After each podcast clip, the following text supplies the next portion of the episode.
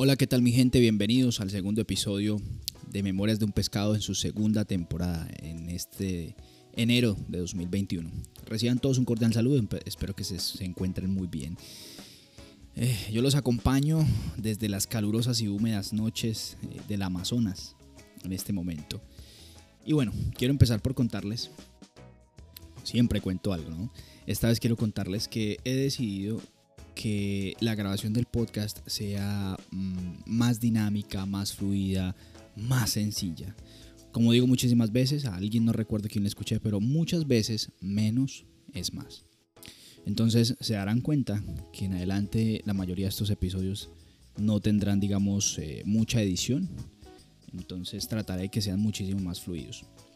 Bueno, entremos en materia. El día de hoy les vengo a contar acerca de los cursos de combate los cursos de combate que son, muchísima gente me escribe, muchos seguidores del podcast, eh, que tienen relación con la milicia, han sido militares, prestaron servicio, quieren entrar a ser militares o bueno, cualquier cuestión de estas, les genera muchísima curiosidad y me han pedido, hey, cuéntanos acerca de cómo es la cuestión de los cursos de combate, qué son los cursos de combate, qué cursos de combates tienes. Bueno, tengo que empezar por contarles o por aclararles que todos nosotros militares y policías, pues como estamos eh, dentro de lo que es el sector defensa, y e independientemente de la misión constitucional de cada una de las fuerzas, es decir, del ejército, de la armada, de la fuerza aérea, de la policía, pues todos nosotros eh, como miembros de estas instituciones recibimos una preparación. Dentro de esa preparación eh, encontramos preparación académica, preparación técnica y preparación táctica. Eso depende de la especialidad que uno escoja. Voy a hablar específicamente de la mía, la Infantería de Marina. Para los que aún no conocen qué hace la Infantería de Marina, les cuento que la Infantería de Marina eh, tiene un sobrenombre o un apodo muy bonito dentro de la Armada y es el brazo fuerte de la Armada de Colombia. Eh, la Infantería de Marina es la tropa, la tropa, es la proyección del poder de la Armada o del poder naval en la tierra. Y fue concebida desde siglos atrás cuando las grandes eh, flotas navales de los grandes imperios en el mundo, pues obviamente tenían sus grandes eh, buques de guerra y en ellos eh, habían un personal de militares que eran los que entablaban primero el combate. Después de que se, después de que se entablara un combate naval a punta de cañones, siempre había una cercanía entre, entre dos naves, una que se encontraba averiada por efecto de los cañonazos y la otra que empezaba a hacer el abordaje y los infantes de marina eran aquellos que estaban entrenados para qué? Para usar armas como espadas, sables, como mosquetes, eh, para hacer el abordaje de la otra embarcación y empezar a luchar. Así fue como empezó la, infantería marina. Esos son sus inicios. Hoy en día, dentro de la Armada de Colombia, la infantería marina es, es, la, es el cuerpo de tropa, el cuerpo de tropa que tiene soldados, que tiene suboficiales y oficiales, que no se dedica a, las maniobras o a, las, eh, o a la especialidad naval, es decir, de navegar en buques. Los infantes de marina nos encontramos generalmente en tierra y en ríos, y a veces embarcados en algunas unidades de la Armada o en las unidades navales, dependiendo de la especialidad que manejemos. Nos encontramos principalmente en lo que son los ríos fronterizos, en el oriente y en el sur del país. Nos encontramos también en la parte del Pacífico colombiano. En el Caribe también hacemos presencia. En varias partes del país, casi en todas las partes de frontera del país, hacemos presencia de los infantes de Marina. Y somos a menudo confundidos con el ejército de Colombia. Porque de pronto en algunos casos hemos hecho mm, tareas similares, como lo que ha sido el control militar de área mediante patrullajes terrestres, válido. Y eh, teniendo en cuenta esa naturaleza o, esa coyuntura que en algún momento se dio, eh, los infantes de Marina hacemos unos cursos de combate como parte de nuestra preparación táctica. Y esa, esa, preparación, pues obviamente la, hacemos tanto en unidades de la Armada como en unidades del Ejército y también de la Fuerza Aérea, e incluso también en unidades de la Policía Nacional. Entonces aquí esto es lo interesante. La mayoría de los colombianos escucha hablar de los cursos de combate, entonces eh, empezamos a sacar pecho porque los colombianos o los militares colombianos somos muy conocidos en el exterior e incluso también recordados aquí dentro de Colombia eh, por varios cursos militares que son muy famosos. No podemos, eh, tengo que empezar la lista con el, famoso curso lancero del Ejército Nacional. creo que es una, una versión mejorada de la especialidad de los Rangers americanos. Mm, creo que empezó como en los años 50. Si de pronto algún compañero del ejército escucha esto y estoy equivocado, por favor acláreme porque ese dato no lo preparé. pero creo que fue en los años 50. Alguna vez vi un documental sobre la escuela de lanceros. Em, es el curso insignia, diría yo, que del Ejército Nacional. Una berraquera, es un, es un, es un reto, es un gran reto. Eh, pone a prueba tanto el cuerpo como el espíritu, la mente del soldado y lo enseña a muchísimas cosas, sobre todo en la parte de lo que es el control militar de área, lo que, son, lo que es ser uno un comandante de una unidad tipo pelotón o incluso tipo compañía dentro de lo que es la guerra irregular que durante muchos años Colombia sostuvo eh, contra la insurgencia al interior del país. Entonces el curso lancero es uno de los que hace el ejército de Colombia, lo que es también el curso de paracaidismo, eh, cursos de fuerzas especiales, cursos de policía militar, así que recuerden. Otras especialidades militares que maneja el ejército también son los explosivos y el desminado. Y bueno, por ahí, hasta ahí me quedo con los cursos de combate del ejército. Por parte de Armada, en la Armada, dentro de lo que es Infantería Marina, eh, manejamos cursos de combate como lo es el curso básico de combate, que es un curso similar al de lancero, lo hacemos adaptado a los, a los escenarios operacionales de infantería marina, pero son eh, similares, son similares. Eh, también tenemos el curso de combate fluvial, el curso de combate fluvial es insignia de la Armada de Colombia, es insignia de la infantería marina, ese curso se creó en los años 60 en Puerto Leguízamo, Putumayo. Eh, por esa época, un señor comandante de armada, que fue el señor almirante Rafael Grau, nos contaba en alguna oportunidad la historia de cómo nació la famosa flotilla avispa. Y teniendo en cuenta, eh, hace unas cuantas décadas, cómo eh, la delincuencia en Colombia empezó a mutar y empezó a derivarse de los ríos principales de Colombia, como el Magdalena y otros grandes afluentes, empezó a, pasar a ríos secundarios y luego a ríos terciarios. Entonces era necesario que la fuerza pública, y en este caso pues la Armada, que es la, la que cuida, la que protege el azul de la bandera, la que está en los teatros operacionales o los teatros marítimos y fluviales, pues que, bueno, Armada, ¿usted qué va a hacer para contrarrestar el efecto de, de estos agentes generadores de violencia? Entonces la Armada, mediante la idea de este señor oficial, eh, creó lo que fue la flotilla avispa, entonces empezó el ingenio de los marinos de Colombia, aunque él fue un oficial naval, eh, fueron los infantes de marina bajo su liderazgo y bajo su idea, em, que empezó lo que fue la flotilla avispa. Y entonces empezaron a considerar pequeñas unidades como, como lanchas, lanchas que tienen una gran movilidad y, y un poder de fuego pues que no se ve sino en unidades fijas o en bases fijas. Mm, después de esto, el curso de combate fluvial bueno, voy a hacer la pausa ahí porque ese es el que voy a hablar en específico el día de hoy. La Armada también maneja otros cursos de combate como son los explosivos y el desminado. Y bueno, y pasamos a la Fuerza Aérea, de la cual hablo del curso de paracaidismo, de todo lo que tiene que ver con cursos de, especialidades de, aire, de aire, de asalto aéreo. Entonces la Fuerza Aérea, pues ese es su, gran aporte al entrenamiento de las demás fuerzas.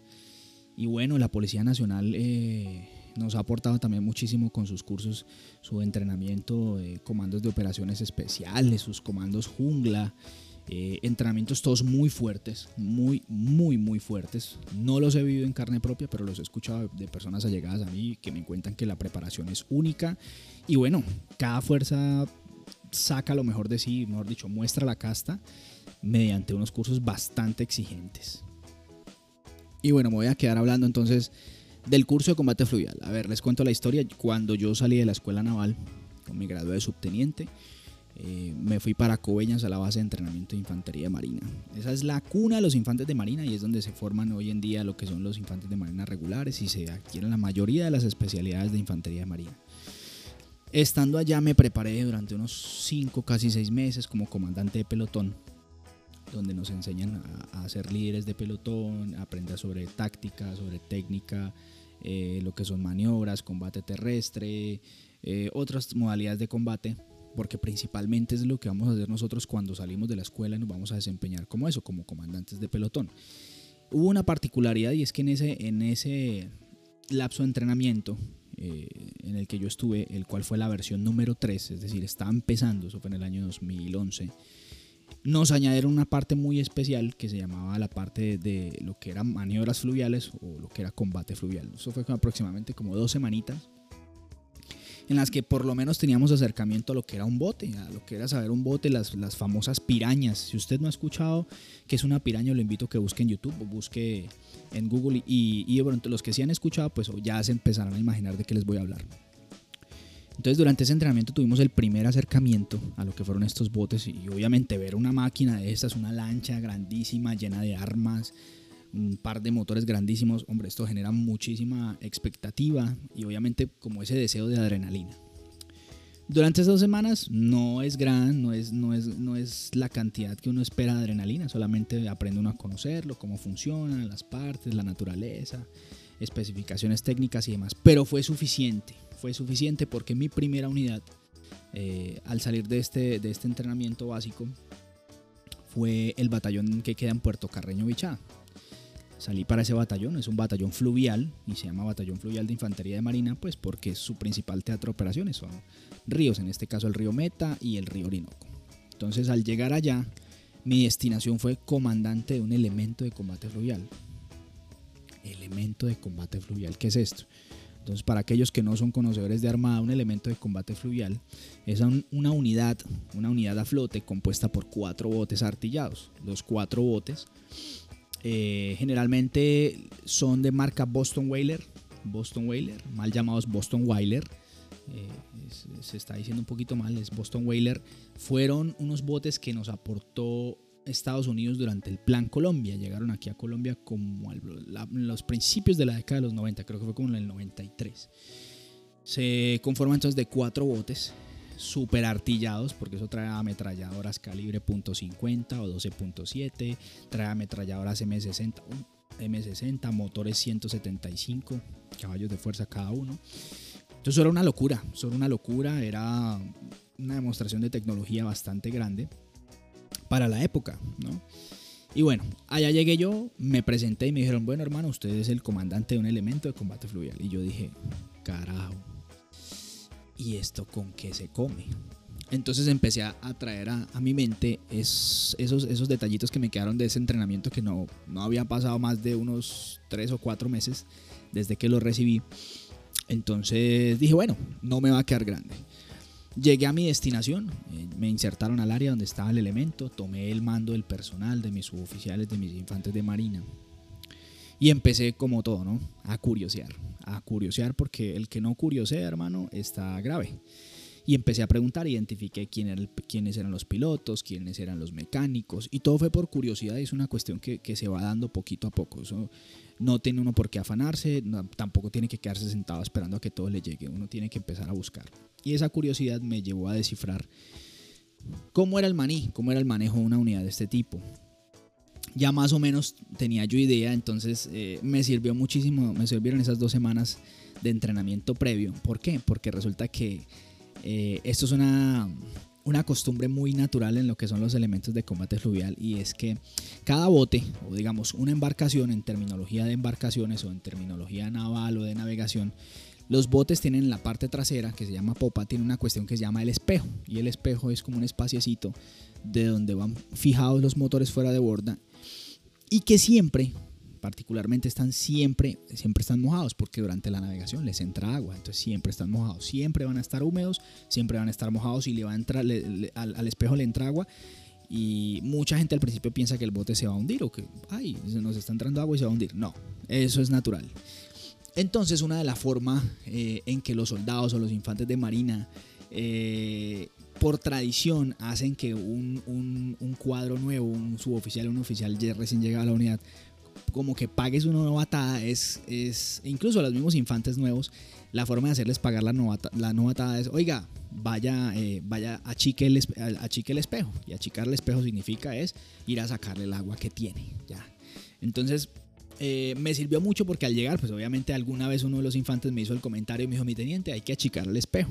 Claramente yo ya, ya sabía a qué, se, a, qué se refería y obviamente le, le contesté a, a, ese chascarrillo que me había lanzado. Entonces esas dos semanas fueron cruciales.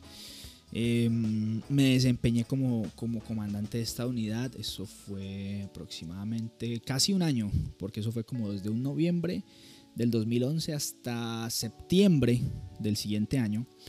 Em, después de casi un año, imagínense, eh, fui seleccionado para adelantar entonces el curso de combate fluvial. Entonces, fíjense ustedes cómo casi un año yo ya había estado, pues obviamente cuando yo iba a presentarme para mi curso, pues ya tenía ciertas nociones y cierta experiencia, pues que me, daban un soporte y no iba yo como tan, tan a ciegas sin saber a qué me iba a enfrentar. Obviamente uno seguía también de las experiencias de otras personas, es decir, de compañeros que ya han estado, que ya han, hecho su curso y demás. Em, me llamaron primero y me presenté en Bogotá, en el Comando de Infantería Marina, para ir a, a mi curso. Me encontré con varios oficiales con quienes había compartido yo en la escuela naval y se estaban presentando también para curso. Y yo dije, bueno, hay caras conocidas, muchísimos amigos que había hecho yo en la escuela naval, pero por cosas de la vida y un error administrativo me devolvieron y me dijeron, no, compadre, usted no va para este curso, usted no fue seleccionado para este, usted va para el siguiente.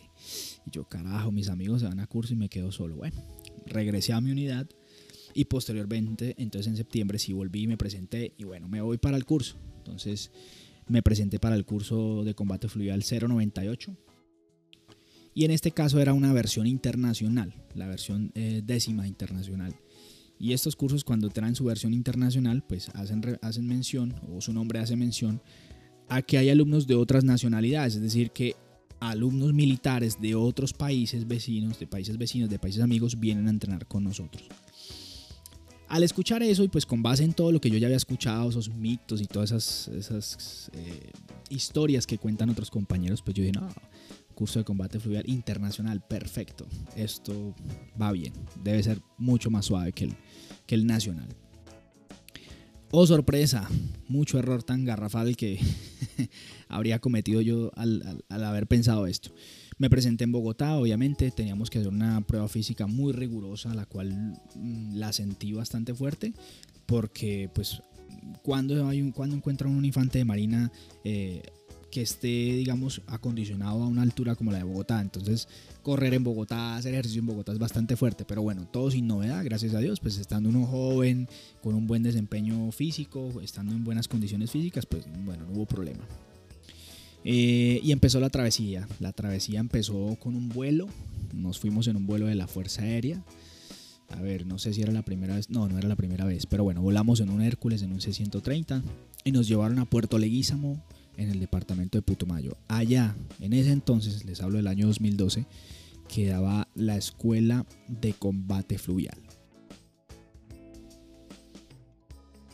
Y a medida que nos íbamos bajando del, avión, eh, fue una recepción uh, maravillosa. Yo recuerdo mucho que había mucha gente a la expectativa en la pista. Como es un aeropuerto pequeño, el aeropuerto de Puerto Leguizamo era muy pequeño, sigue siendo muy pequeño nos esperaban muchísimas, muchísimas personas con un uniforme especial, con, su, con muchos distintivos de la escuela y con pabellones de, diferentes países. Yo tenía compañeros en esa época, tenía compañeros, a ver, voy a recordarlos todos. De norte a sur tenía compañeros de México, de, no recuerdo si era Guatemala o Honduras. Era mi compañero de apellido Gabarrete, un personaje eh, también tenía compañeros de República Dominicana, tenía compañeros de Panamá, tenía compañeros de Ecuador y tenía compañeros de... de, de, de, de, ah, ya no recuerdo quién más. Bueno.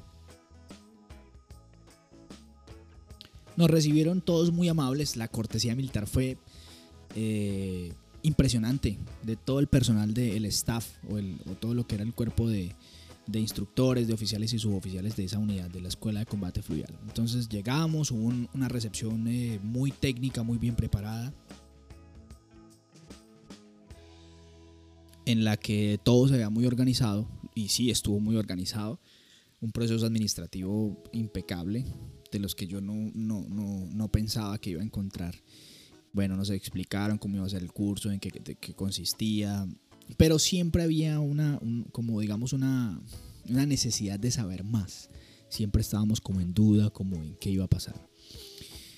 Em, bueno, la finalidad del curso de combate fluvial es preparar a los infantes de marina para tripular, para tripular unidades fluviales. Estamos hablando de lo que son elementos de combate fluvial.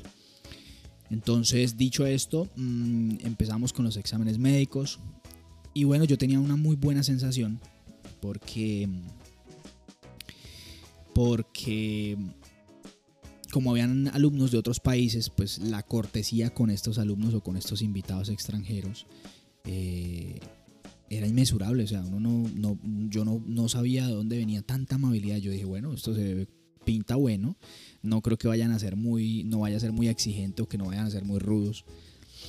Y bueno, su error, viejo Rafa. Resulta que todo empieza con una ceremonia que se llama la ceremonia de degradación. Durante esa ceremonia nos presentaban eh, ante el comandante de la Fuerza Naval del Sur, en ese momento era un general de Infantería Marina, donde los alumnos, que éramos casi 40, si no estoy mal, éramos casi 40, en esa ceremonia de la degradación todos perdemos eh, nuestros grados y es algo simbólico. Eh, aunque nosotros realmente no perdemos nuestro grado, pues obviamente durante ese entrenamiento dejamos de llamarnos tenientes, capitanes, cabos, sargentos, dejamos de ser todo eso para ser alumnos. Ese es el nombre oficial de la persona que va a hacer un curso, alumno. Pero bueno, la experiencia dicta que todo alumno de un curso de combate sea eh, llamado con un nombre muy particular y yo creo que más de uno, si está relacionado con el tema, lo entenderá y si no está relacionado, también lo ha escuchado. Y ese nombre es el de Chihuiros. Y ahí en adelante uno es chigüiro para arriba, chigüiro para abajo, chigüiro para acá, chigüiro para allá. Chigüiro lleve, chigüiro traiga, chigüiro venga, chigüiro vaya. Esa noche eh, fue la primera de las noches y yo creo que si tuviera que escogerle un nombre le llamaría La Noche Infernal. Yo sé que no es nada original, pero ese nombre que le pongo sería el indicado. Nos presentaron y entonces empieza como ese, ese, ese show, esa, esa exhibición de esos nuevos alumnos, de esa carne fresca que se encontraba dentro de la base naval de Puerto Leguízamo, a toda la gente. Entonces eso empezaba un desfile y eso era eh, una correteadera, salte, brinque, haga, vuelva. Nos armaban en grupos y, todo era bajo estrés, todo eso era bajo estrés, bajo gritos, corra, haga, sobre, eh, a punta de fatiga física, atiéndase, levántese, arrástrese. Y en ese momento uno, tiene, uno no tiene tiempo de pensar o bueno, yo creo que lo único que alcanza uno a pensar es en qué me metí. yo lo pensé y yo sé que yo sé que mucha gente lo pensó también, pero bueno, realmente no queda tiempo para pensar más. La dinámica va llevando las cosas muy rápido. Y eso pónganle ustedes que tuvo que haber sido como a las 7 o a las 8 de la noche, no recuerdo la hora, ya fue hace bastantes años. Y entonces empieza uno por toda la base cargando unos botes viejos, unos botes viejos de metal, que eran los botes de la antigua flotilla Avispa, imagínense, que todavía se conservan en la escuela de combate fluvial. No sé, hoy en día yo estoy seguro que sí. Ya la escuela de combate no se queda, no queda en, Puerto Leguízamo, queda en Turbo Antioquia. Pero estoy seguro que por tradición deben estar ahí nos hacían cargar esos botes y arriba del bote iba un infante de marina regular, un muchacho que presta servicio, imagínense, un muchacho que presta servicio militar, que digamos es, es, el elemento menos antiguo dentro de, la, dentro de la organización militar. En, esos muchachos tenían muchísimas, ya eran más antiguos que nosotros y tenían todo el poder sobre nosotros, tenían mando, tenían liderazgo, todo. Y bueno, y así fue toda la noche. Se oían disparos de ametralladoras. No, la logística y la preparación de, esa noche, de esa primera noche fue una locura. Y bueno, lástima que en este momento no me estén escuchando y ni se los pude decir en ese momento, pero los felicito y si pudiera volver en el tiempo los felicitaría porque fue fantástico, la verdad. La presión y la destrucción mental que, le hace a uno de Chigüiro, uff, eso es, eso es de otro mundo. Terminamos la noche yo creería que a eso como de la medianoche, todos arrastrados, llenos de barro, cansados, ya eran varias horas de tanto esfuerzo físico. Y yo recuerdo que al siguiente día empezaba la prueba física. La entrada es una conducta de entrada. ¿Y cómo sería el cansancio? Que nos permitieron bañarnos súper rápido y acostarnos a dormir. Nos acostamos a dormir a las 12 de la noche, yo recuerdo tanto esa vez. Y de un momento a otro, no recuerdo, todos caemos profundos y en un momento empezamos a escuchar ruido y ese ruido era ruido de mariachis y empezó a sonar una trompeta con una, con una serenata, pam, pam, pam, pam, pam, pam. Cuando nos despertamos todos, nosotros nos asustamos, pensábamos que ya eran las 4 de la mañana y estábamos empezando eh, el día con la prueba física y todo el mundo corriendo, pues resulta que no habían pasado sino 20 minutos. Eran las 12 y 20 de la madrugada y nos habían despertado con una serenata. Entonces miren ustedes, esos 20 minutos de sueño se sintieron como si hubieran sido algunas cuantas horas. Entonces, esa fue la primera experiencia en la que, la que nos empezó a despertar y decirnos, oiga, ¿y esto qué? ¿Qué es esto? ¿Qué es esto que no había vivido? No me habían llevado a este límite. Bueno, el curso empezó eh, con su respectiva prueba física, uff, que era brutal, brutal. Y podría decirse, y voy a utilizar una palabra muy conocida por nosotros, fue un total pichero. Fue total y sobre todo en la parte de lo que era mm, correr, correr en esta base pues fue bastante exigente porque el terreno era irregular y, no me refiero a irregular en la calidad porque todo era pavimentado, sino digamos en la altura. Entonces habían diferentes alturas, habían subidas, habían bajadas, subidas en las cuales uno ¡oh! tenía que parir muchísimo para, mantener el ritmo y bajadas en las cuales uno tenía que tener mucho cuidado si no se quería ir de cara y rasparse la nariz y el mentón. El curso básicamente se trataba de, superar diferentes fases, ¿no? Eh, y en este momento voy a empezar a hablar de cosas tal vez en desorden, pero eh, es lo que me viene a la mente. Mm, ah, primero que todo, los diferentes, digamos, eh, compañeros que tuve. Yo recuerdo que habían dentro de todos los extranjeros, recuerdo que habían dos oficiales del Ecuador, muy profesionales, muy, muy profesionales y muy buenos. Qué calidad de militares esos dos ecuatorianos que estuvieron con nosotros. Uno de ellos ya no nos acompaña el día de hoy, eh, falleció hace ya unos cuantos años de, un ataque al corazón. Mi compañero eh, Fabián Corella. Eh, muy buenos ellos, esos militares son muy buenos. tenía también dos, tres compañeros de la República Dominicana, dos de ellos con un carisma brutal, súper graciosos y con mucha disposición, a pesar de que a estos tres compañeros allá en su país les habían dicho que venían a hacer un curso técnico sobre para aprender de motores y cuando llegaron acá se encontraron con que era un curso de combate. Mejor dicho, eso fue para uno reírse cualquier cantidad de tiempo. Teníamos un compañero de Panamá también muy, muy, muy, muy, o sea, muy divertido. La gente, de verdad, que eh, a pesar del estrés y, y, lo duro que fue el curso, eh, realmente fue, fue muy bueno, fue muy agradable y se disfrutó.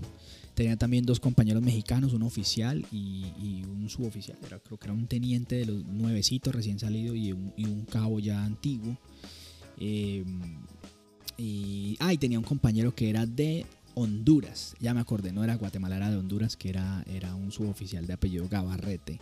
Una persona eh, con, con, muchas cualidades físicas. Además, era un monstruo ese man para correr, para hacer ejercicio físico de pronto era un poquito quedado en la parte de, los estudios porque él decía que no le gustaba, no le gustaba aprender cosas ni memorizar cosas.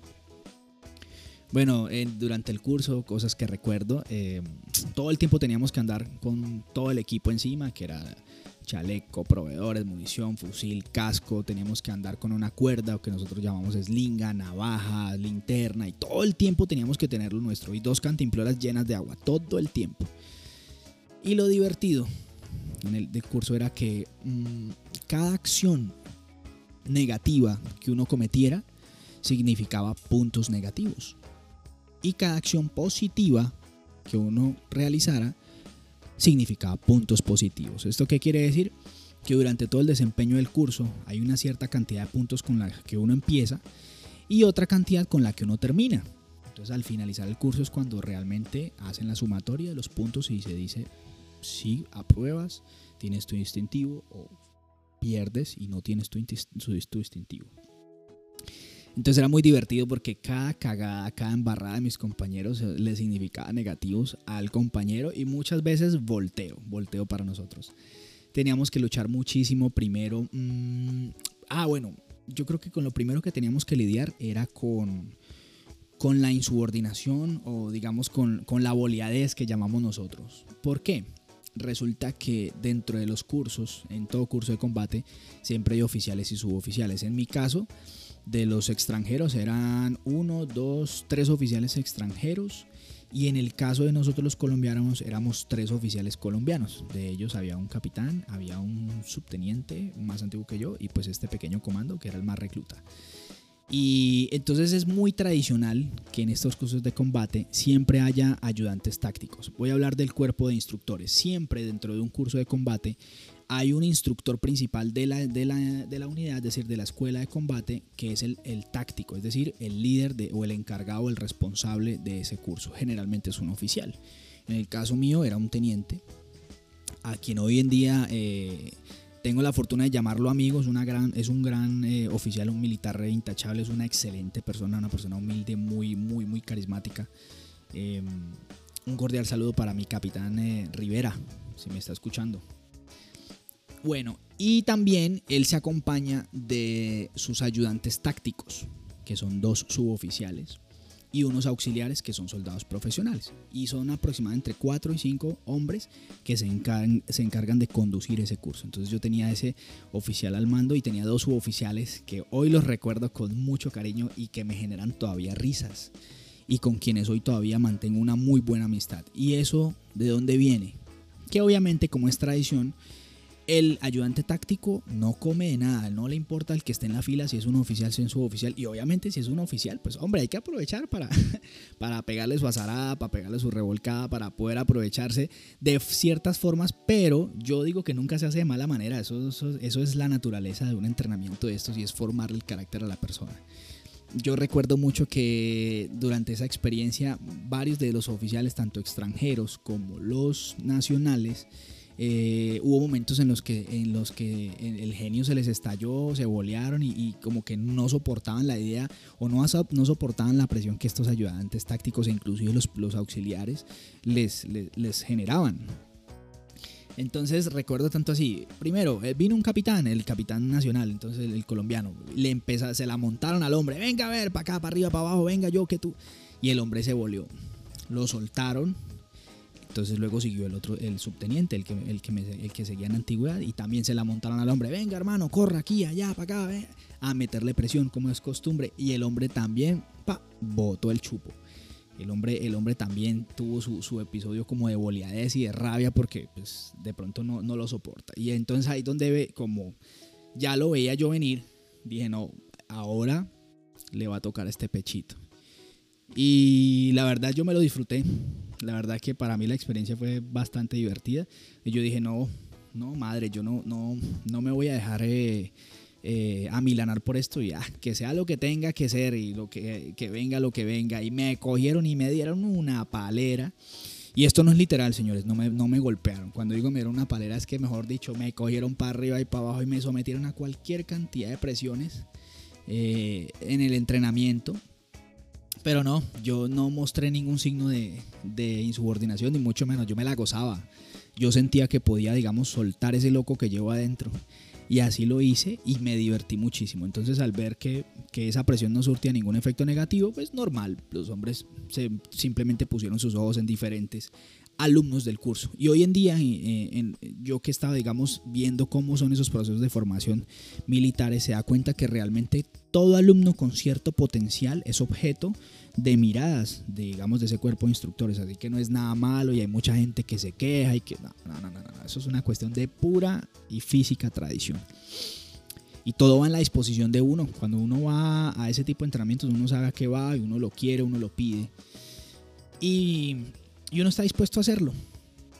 Bueno, pasando de, esa, de ese recuerdo, em, que más hacía parte del, curso de combate fluvial, recuerdo que todos los días antes de pasar a comer, al desayuno, al almuerzo, a la cena, eh, teníamos que pasar por las barras y hacer barras, hacer barras, hacer barras. Y yo no había visto cómo el ejercicio de hacer barras, no lo había visto tanto, digamos, como en la infantería marina. Y no sabía por qué, y siempre la explicación era que nos daban, era que cuando uno se, si por casualidad uno se llega a caer al río, debe tener la habilidad y la capacidad de subirse al bote por sus propios medios. Y ese ejercicio es propicio para, lograr esa habilidad. Entonces hacíamos, em, hacíamos barras todo el tiempo. Desayuno, almuerzo, cena. Yo recuerdo que nos acostaban a dormir a veces a las 12 de la noche, 1, 2 de la mañana. Y todos los días nos levantamos a las 4 de la mañana, sagrado hacer deporte. Entonces lo que fueron las primeras dos semanas fue brutal porque era combatir con el sueño. Realmente yo creo que eso es lo primero, eso es uno de los, de los elementos que más le aportan estrés a uno haciendo un curso de combate y bueno, y a muchas personas en otras situaciones y es la falta de sueño.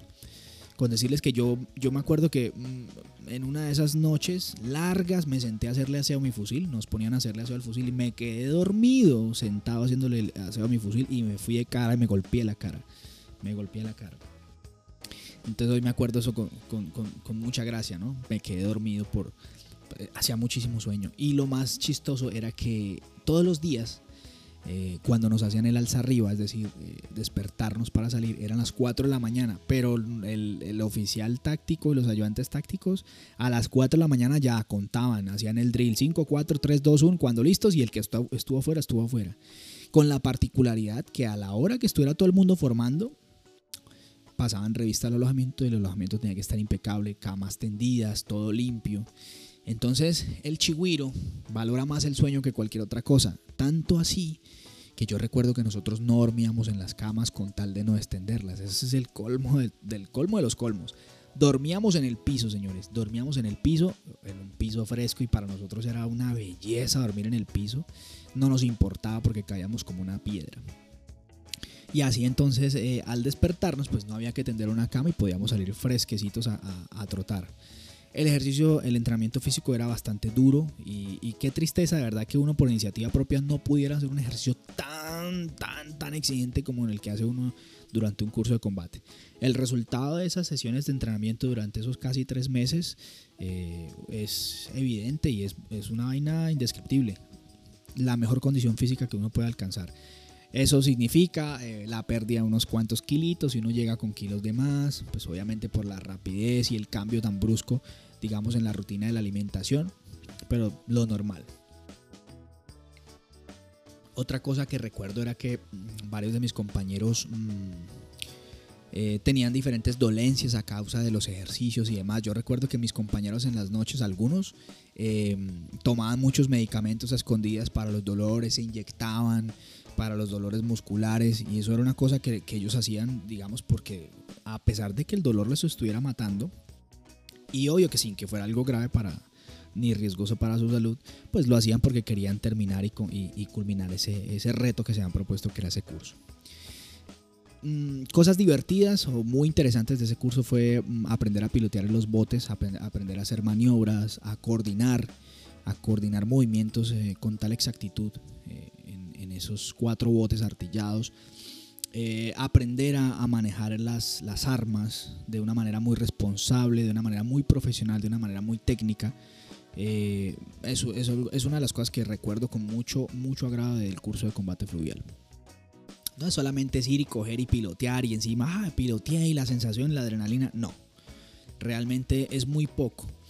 Y eh, había algo de lo que uno tenía que cuidarse muchísimo y era porque claramente al momento de uno subirse a pilotear un bote, eh, los, los, tácticos estaban muy, muy pendientes de qué chigüiro venía de una unidad fluvial, es decir, ah, este sabe pilotear, entonces se las va a tirar de vivo, venga, que este es el que sabe. Entonces yo fui muy prudente, me hice loco y dije, no, yo no, yo no sé pilotear. Entonces eso me, me, me, liberó de muchos problemas, entonces pues obviamente el desempeño fue bueno. Eh, durante esos ejercicios era muy chistoso porque mm, se aprendían otras cosas, ¿no? Yo aprendí muchísimo sobre esos primeros auxilios y eso era un entrenamiento adicional con el que salíamos en esa época que éramos los famosos socorristas de combate. Yo la verdad creo que todavía creo que lo hacen, pero lo hacen en una modalidad diferente, ya no se hacen en esas escuelas de combate, sino digamos en los establecimientos de sanidad militar. Y era muy bueno, muy bacano y es algo que de lo que mucha gente corre, muchos de nosotros los militares le huimos a ese tipo de entrenamientos, pero que son básicos y que son esenciales a la hora de, de necesitarse en un área de operaciones, que un compañero resulte herido, y es estabilizarlo para poder trasladarlo a, un nivel de atención superior, de atención médica superior. Entonces es eh, aprender a controlar hemorragias, a, controlar fracturas, a, inmovilizar, a trasladar, a qué hacer, a valorar personas, a saber a quién, a quién debe dársele la prioridad, hacer digamos un reporte de una evacuación. Recuerdo que fueron muchas cosas muy interesantes. De lo que uno siempre se acuerda es de lo más doloroso y de lo más chistoso, durante esta fase del entrenamiento, yo recuerdo que lo más doloroso era pues aprender a aplicar inyecciones y siempre teníamos y canalizar y siempre teníamos que aprender con otros compañeros. Yo desde yo recuerdo con, con, mucho agrado este entrenamiento porque yo siempre fui muy loco y fui siempre me las tiré de payaso y así me la, me la gocé. Entonces yo me prestaba para todo. Se me daba muy bien aplicar inyecciones. Hoy en día yo en mi casa digo, venga, yo aplico la inyección. No, que usted no sabe. ¿Cómo que no? Yo sí sé. Le puedo aplicar una, una inyección, una intramuscular. Venga, que yo sé cómo es. Aprendimos a inyectarnos, lo que inyecciones intramusculares, inyectar el complejo B, que es una de las cosas más dolorosas de la vida. Ay, Dios mío. No, mentiras, tampoco es tan doloroso. Es, es una falsa creencia. Y canalizar. Entonces aquí era donde venían los ayayáis porque había que prestar nuestro cuerpo para que un compañero ensayara con nosotros. Entonces la mayoría de nuestros compañeros pues eran un poquito complicaditos para aprender por aquello de los nervios. Entonces era uno ponerle los brazos a que se los moretearan todos porque no encontraban una vena para canalizar. Y también pues eh, lidiar con la mala mano de un compañero que pudiera aplicar una inyección en, un glúteo o en la nalga. Es una vaina súper dolorosa y se hacía también en situaciones bajo estrés. Entonces las hacíamos bajo el sol, montados en un bote, súper caliente la superficie. Entonces son cosas que hacían un poco más complicada más complicado el entrenamiento. Y parte de, ese entrenamiento, yo recuerdo mucho también que hablábamos sobre las, las formas de darle, digamos, respiración a las personas y hablábamos de las famosas cánulas. Las cánulas, yo recuerdo tanto esa, la cánula nasofaringia, creo que se llama, y ojalá también, ojalá que haya, yo espero que haya alguien aquí con conocimientos en salud que me diga, sí, hombre, estás, estás en lo cierto, es una cánula nasofaringia. Y es básicamente, es básicamente una manguerita que le insertan a uno por la nariz, que se va hasta la tráquea. Si no mentiras, hasta los pulmones creo que es, para poder uno respirar. No sé si era esa o esa era, hasta la tráquea. Total fue que yo me ofrecí de regalado. Yo dije, yo, yo, yo, yo, yo, yo, y me senté y me, me la pusieron. Y fue súper divertido. Mis compañeros no podían de la risa porque yo hacía unas caras muy chistosas. Eso es otra de las cosas que más recuerdo. disparé lo normal, todo, todo militar es un combatiente, un, profesional de las armas debe saber de armas. Em, piloteamos botes, aprendimos entonces sobre mucha también em, jurisdicción, lo que es eh, fluvial, aprendimos también mucho sobre legislación, sobre los códigos de navegación, de cómo se ejerce el control fluvial en los ríos, cómo se reglamentan las actividades fluviales y de navegación los, en los puertos fluviales, toda esta cuestión donde aparece entonces mucho lo que es el Ministerio de Transporte a través de las inspecciones fluviales y también lo que son las capitanías de puerto. Bueno, eso es un tema ya un poquito más, más administrativo y más técnico. Y así cada semana traía una fase nueva de conocimiento, de entrenamiento. cada semana traía algo nuevo. Lo que sí no cambiaba cada semana era que el último día de la semana, es decir, los domingos, eh, era como el día que todos esperábamos. Ese día domingo, recuerdo que había que hacer una especie, digamos, como de reunión, como una especie de integración, donde teníamos que hacer una serie de representaciones de todo lo que pasó en la semana. Es decir, y era como, como nuestro espacio, digamos, de desestresarnos, de interactuar, de hacer algún tipo de, actuación, de algún tipo de, locura, pues controlada. Y nos salíamos de un poquito del rigor. Yo creo que fue uno de los mejores ejercicios, porque de lunes a sábado era entrenamiento, era volteo y era, mejor dicho, todo corrido. Eso pasaba los días domingo. Y obviamente los sábados en la noche o el día que fuera una cagada mayor por parte del curso, y nos decían, alístense que vamos a ir al cajero. Y el cajero era una cancha, una cancha, nosotros pensábamos que realmente era un cajero cuando nosotros sabíamos que dentro de la base no habían cajeros automáticos. Pero entonces era una cancha de microfútbol, por allá una parte muy escondida donde nadie pasaba y allá llegaba el curso y ya lo ponían a voltear. Esa era la forma de pagar. Entonces el que debía, me debe, el curso me debe hoy, vamos al cajero que me van a pagar. Y esa era la forma en la que los instructores nos cobraban las deudas. Entonces eran momentos a veces divertidos, a veces eran bastante estresantes porque uno sabía que tenía... Ahí es donde empiezan, digamos, como los roces. Donde empieza uno a conocer de qué está hecho cada persona, eh, donde se descubre quiénes son las personas odiosas, quiénes tienen mejor eh, disposición para el trabajo en equipo, quiénes están porque les gusta, quiénes no. Entonces encontrábamos compañeros que siempre la embarraban por lo mismo, siempre por lo mismo, y entonces siempre pasa lo que, lo que pasa mucho en la vida militar y que muchos todavía nos quejamos pero pues ya entendemos por qué es y es que por uno pagan todos. Entonces muchas veces hay que entender que eso pasa porque hay que formar un espíritu de cuerpo, un espíritu, digamos, un trabajo en equipo que es tan fuerte como el eslabón más débil. Eso es como una cadena. Entonces, he ahí la razón de por qué esto siempre es así. Si a mí alguien me preguntara qué fue lo más difícil de ese curso, eh, yo diría que luchar contra el sueño. Luchar contra el sueño es una cosa horrible. Y a mí me encantaba estar al aire libre, corriendo, así sea volteando, lo que fuera, porque me gustaba. Yo me divertía, siempre había algo chistoso, algo que me hacía reír, pues yo no me estresaba por eso. Pero estar en el aula, no, en el aula de clases no me gustaba. Entonces, todas las materias que eran teóricas, como el planeamiento, legislación y todo este tipo de cuestiones, para mí eran un peligro porque los tácticos siempre me exigían mucho y yo siempre me quedaba dormido, me empezaba a cabecear, me empezaba a cabecear, ey, ey, ey, pilas, se vuelve a quedar dormido y son negativos, hágase allá, salte allá, brinque allá. Entonces uno con tal de cuidar, digamos, como su desempeño en el curso, entonces tenía que hacer el esfuerzo más grande de la vida, entonces era permanecer todo el tiempo de pie, darse, darse cachetadas, si tenía agua, ponerse agua en la cara. Yo lo que hacía era mucho era que cogía por fuera el pantalón y me, y me arrancaba los, los vellos de las piernas con tal de quedarme despierto. Y era una cosa loca y el sueño es una, una, una, vaina traicionera. En cualquier momento lo coge a uno y lo agarra. Cosa particular y muy divertida es que a medida que van pasando las semanas en esas actividades de integración, hay, un, hay una cosa que se llama el retablo. Y ese retablo simplemente es el escudo de la escuela de combate fluvial eh, dividida en varias piezas, como un rompecabezas.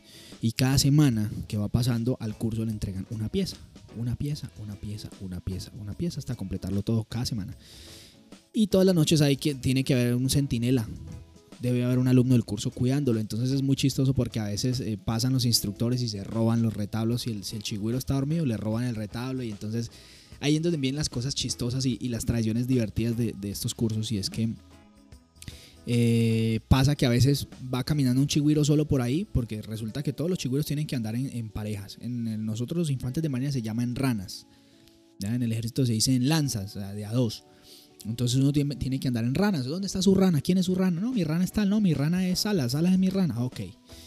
Si va un chigüiro solo por ahí, se expone a que lo secuestren se pierde y oiga, ¿dónde está el? No aparece, rana, ¿dónde está? Y entonces empiezan a cobrarle la extorsión. Entonces me tienen que pagar, tienen que pagar la gaseosa, tienen que pagar el pollo asado, la pizza. Oh, una cuestión muy divertida. Y, y así hasta que se termina el curso y se tiene todo el retablo. Otra de las cuestiones es que el curso debe tener una mascota. Y uno dice, ¿yo de dónde vamos a, carajo, dónde sacamos mascota? Resultado de la operación, nos conseguimos un gallo. Teníamos un gallo eh, todo, hacíamos creer que era de pelea, pero era un gallo súper enano, chiquitico. Eso sí, como todo chiquito, es aletoso. Eh, y era muy divertido. Entonces le pusieron, obviamente, y como algo muy, muy común, le pusieron el gallo Claudio. Y aquí era donde venían las cosas chistosas. Bueno, mañana hay eh, gimnasia, entonces veo el uniforme de deportes del gallo. Y entonces los chigüiros toda la noche cosiéndole un uniforme de deportes al gallo Claudio, es decir, su pantaloneta y su camiseta. No se dejen robar la mascota, porque se roban la mascota y hay que, mejor dicho, hay que pagar el rescate. No se dejen matar la mascota. Si les aparece muerta la mascota, tienen que hacerle velorio, tienen que hacerle cajón, tienen que llorarlo. Ay, señor. El gallo Claudio era el tesoro más preciado del curso. Y pues supimos escoger sin saberlo porque pues era súper pequeño, era fácil de llevar. Yo he visto cursos que tienen como mascota de cerdo, una cabra o un chivo y entonces carga el chivo. No, eso es una, una locura. Bueno, y así a grandes rasgos. Ah, ok, bueno, hay algo muy importante de los cursos de combate. Y es que por tradición y por recuerdo queda algo que se llama la moneda del curso. Cada militar que ha hecho cursos de combate carga consigo unas monedas que son, digamos, eh, distintivas de su curso de combate, que también generan otras tradiciones que más adelante les contaré. En el caso del combate fluvial, recuerdo que había una piscina donde había un día especial en el que había una ceremonia para sacar la moneda. Entonces a todos los chigüiros nos llevaban súper lejos y no nos dejaban ver y llamaban a un chigüiro por, uno por uno. Entonces, oiga, venga usted, el primero, venga, pase acá, chigüiro Salas, preséntese. Buenos días, mi teniente, se presenta el chigüiro o el alumno Rafael Salas para, para sacar la moneda. Bueno, proceda. Y resulta que uno ingresaba a la piscina desde la parte menos profunda hacia la parte más profunda, donde anteriormente el táctico había dicho, ahí está su moneda, y clean, la tiraba, pa, saque su moneda. Pero lo particular de esta, de esta ceremonia o este ritual es que estaban todos los instructores, los directamente implicados con el curso y los que no, estaban en, traje, digamos, en, en, licra de piscina y todos estaban pendientes a que uno se metiera a sacar la moneda. ¿Y esto por qué? Pues sencillamente porque al momento en que uno ingresa a la piscina y se sumerge para sacar la moneda, los instructores a uno le caen encima a tratar, no de ahogarlo, pero sí asustarlo. Y entonces uno traga agua, empieza a nadar por debajo del agua. Y si usted es una persona que tiene habilidad, tiene que quemar todas las energías que tenga hasta que pueda sacar usted su moneda. Yo recuerdo que en ese ejercicio el mexicano tragó muchísima agua, pero muchísima. E incluso tuvo un compañero que le dio miedo y no, no, no se decidió a sacarla. Él se fue sin moneda del curso. A mí me tocó tragar agua, me tragué muchísima agua, me hice el ahogado y aún así no me soltaban. Eh, hasta que me tocó volverme un poco violento debajo del agua, tuve que golpear pim pam, po, patada, puño, codazo, hasta que me soltaron y por fin pude lograr salir. Y es una, una experiencia un poco traumática, pero compa, es la tradición. Y así fue. Y al finalizar el curso, el último día, hay otro, otro paso o digamos otro evento, el cual se llama el trago amargo. Ya el último día, todos llevados eh, del hambre, del sueño, ojerosos, flacos, cadavéricos, con la cabeza rapada, porque cada ocho días había que raparlo, sí, porque el chigüiro hay que raparlo para que no piense, porque si piensa, la embarra. Entonces ese último día, como parte ya de la clausura, viene lo que es la imposición de los distintivos y es ese distintivo eh, en el cual el infante de marina o el alumno se pone su distintivo para mostrar que es combatiente fluvial, que cursó ese, que, que, cursó y aprobó el entrenamiento y que pues es digno de ser llamado combatiente fluvial. Entonces ese paso se llama el trago amargo. Entonces como recuerdo del curso teníamos nuestros jarros, unos jarros cerveceros muy bonitos, creo que tengo todavía el mío en la casa y hay una mezcla de licores súper rara, súper, súper rara. Y es una ceremonia muy rápida y muy divertida en la que uno hace un brindis, dice unas palabras que no recuerdo ya cuáles son, se toma todo el trago, y en, yo creo que en menos de uno o dos minutos se siente el efecto del alcohol y queda uno un poco prendido. Y ese poco prendido para qué es? Porque entonces viene la imposición del distintivo. Y la imposición del distintivo es que viene la serie de comandantes, cogen cada uno de los distintivos, le quitan los seguritos por detrás del distintivo, tiene dos pincitos metálicos, es decir, dos pullitas, que van poniendo sobre el uniforme y de una vez para encajarlo tenga su respectivo puño. Con un puño, con un puño cerrado, le golpean a uno el distintivo para que se clave en la piel. Y es la forma de uno soportar ese dolor. Eh, es con ese trago amargo que no se ha bebido. Y puede que el que esté escuchando esto diga, oiga, pero estos son salvajes, oiga, que les... damas y caballeros, es tradición. Y son las tradiciones que a nosotros nos gustan. Nadie se va a morir por eso, ni mucho menos. Entonces yo sé que hay personas que pronto no les gustan o no comparten, pero bueno, aquí les estoy explicando para que sepan que eso hace parte de nuestra tradición y eso es lo que nos gusta. Se terminó el brindis, se terminó el trago amargo, y por fin éramos combatientes fluviales. También es importante aclarar que ese día ya recobrábamos nosotros nuestros grados, entonces ya dejamos de ser chigüiros, ya éramos otra vez capitanes, tenientes, sargentos, cabos, y era, otra vez éramos personas.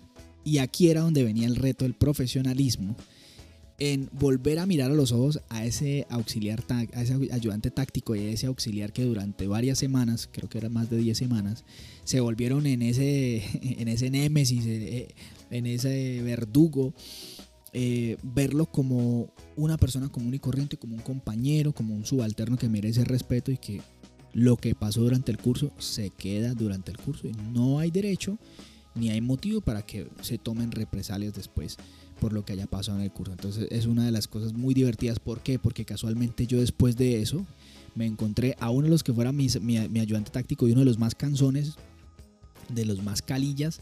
Me lo encontré después em, en Cartagena, me recuerdo tanto. Él iba llevando a su esposa embarazada Recuerdo que la iba, la iba llevando al hospital y me lo encontré. Yo iba en una de las camionetas institucionales, los recogí, los recogí, nos fuimos para el hospital, dejé de hacer lo que estaba haciendo, me los llevé. Todo el tiempo empezamos a recordar anécdotas, muy bacano, nos reímos muchísimo y posteriormente nos encontramos en otra unidad trabajando e hicimos una muy buena relación, muy buena amistad y hoy en día todavía lo recuerdo con mucho cariño. No me lo he vuelto a encontrar, pero algún día lo volveré a hacer. Y así a grandes rasgos eh, fue mi curso de combate fluvial. Lo hice en el año 2012, todavía tengo gran, lo recuerdo casi como si hubiera sido ayer, digo casi porque realmente hay muchos detalles que se me escapan, pero son muchísimos más los que me quedaron en la memoria. Muy buenas relaciones, muy, buenos, eh, muy buenas amistades, eh, muchísimas experiencias para fortalecer el carácter, de verdad, anécdotas muy chistosas. Volteé como un berraco. Volteé muchísimo por mi culpa, por culpa de mis compañeros, por tradición. Tuve que, dimos las, el curso era el 98, dimos 98 vueltas trotando a lo que era el circuito del trote de la base. Que fue toda una noche y una amanecida. Y es de, ahí es donde uno se da cuenta que el cuerpo realmente le da a uno lo que la mente le exija. No hay limitación para el cuerpo, eso todo está en la mente. Y bueno, todo eso hace parte eh, de, nuestra profesión, esos son gajes del oficio y que generalmente los hace uno cuando está iniciando la carrera, que es digamos como cuando se empieza uno a proyectar. Quisiera yo hablarles de muchísimos más cursos de combate, solamente tengo ese, tengo el curso de combate fluvial y socorrista combate, ya en adelante intenté proyectarme por otras ramas y bueno, digamos que las necesidades del servicio, eh, y la misma dinámica de la, de la, institución y a medida que uno va pasando de unidad en unidad se le permite o no se lo permite. Cualquier militar que le diga a usted que, que no quiere, nunca quiso hacer cursos de combate, yo creo que es un vil mentiroso, porque todos cuando entramos a ser infantes de marina eh, nos encantaría. Todos queremos ser comandos, todos queremos ser lanceros, todos queremos ser paracaidistas, lanzarnos desde un avión, todos queremos hacer parte de las fuerzas especiales, todos queremos hacer todo ese tipo de cosas que se ven en las películas, que se ven en los comerciales de incorporación y que realmente son lo que, lo que nos llama la atención de este tipo de vida. Pero que en casos particulares, y en este, hablo, en este caso hablo del mío, eh, a mí no, se me, no, no, no tuve la oportunidad de hacerlos y bueno, eso también fue una razón para fortalecer el carácter. Muchas personas em, aún no entienden, digamos, no tienen el nivel de profesionalismo, de madurez, para entender que no siempre se va a tener todo lo que uno quiere en la vida. Yo sé que tal vez puede sonar algo como conformista, otras personas dirán, no, eso sí es realmente eh, eso sí es verdadero, eso es real, no siempre podemos tener lo que queremos en la vida, entonces no podemos hacer todo este tipo de entrenamientos que uno quisiera. Y ahí es donde uno aprende a superar lo que es la frustración, a poder eh, orientar sus esfuerzos o digamos su, su preparación personal hacia otros campos y que ya no se trata de uno satisfacer sus deseos, sino más bien prepararse para satisfacer las necesidades de la institución.